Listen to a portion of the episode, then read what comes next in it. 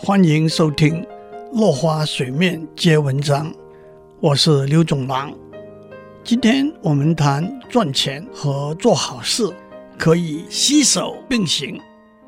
在讨论有创意的资本主义这个观念之前，我们可以先来谈谈社会上的慈善公益活动。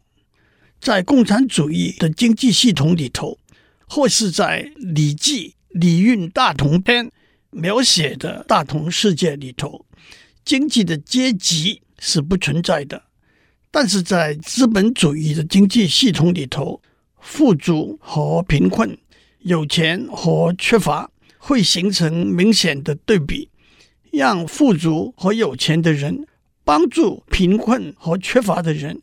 是政府和民间慈善公益团体的功能。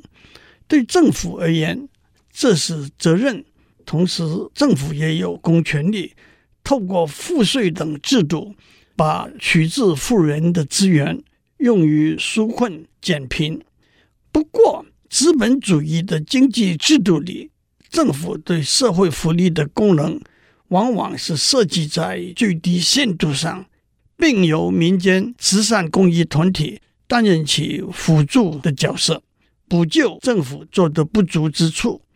他们可以有很多不同的目标和较大的空间，同时也会比较有效率。但是资源主要来自个人和企业的捐献和政府的补助。撇开政府所扮演的角色不谈，我们可以说。在资本主义经济系统里头，企业和慈善公益团体扮演两个不同的角色。企业的目标是赚钱，to do well；慈善公益团体的目标是做好事，to do good。他们可不可能同时扮演这两个角色，又赚钱又做好事呢？其实这不是一个崭新的观念。不过近年来，两个比较新的想法和做法引起大家对这个观念更多注意。第一个就是前面所提过的有创意的资本主义。我对这个名词的解读是：为了赚钱而做好事。In order to do well, let us do good。有创意的资本主义没有忘记。或者低贬资本主义盈利的目标，不过充分的创意可以让企业靠着做好事赚钱。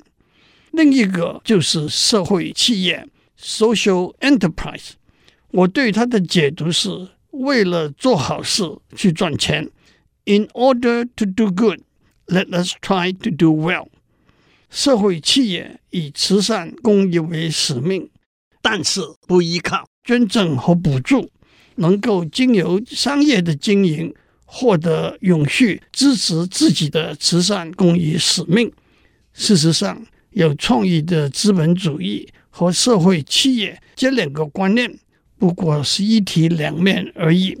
把这两个观念合起来，加上环境保护的观念，就有企业有三条底线的说法：一条是财务的底线。一条是社会责任的底线，一条是环境保护的底线。二十一世纪的企业应该在这三条底线都得到很高的评分，这是三条相辅相成的底线，足够的创意可以带来三赢的局面。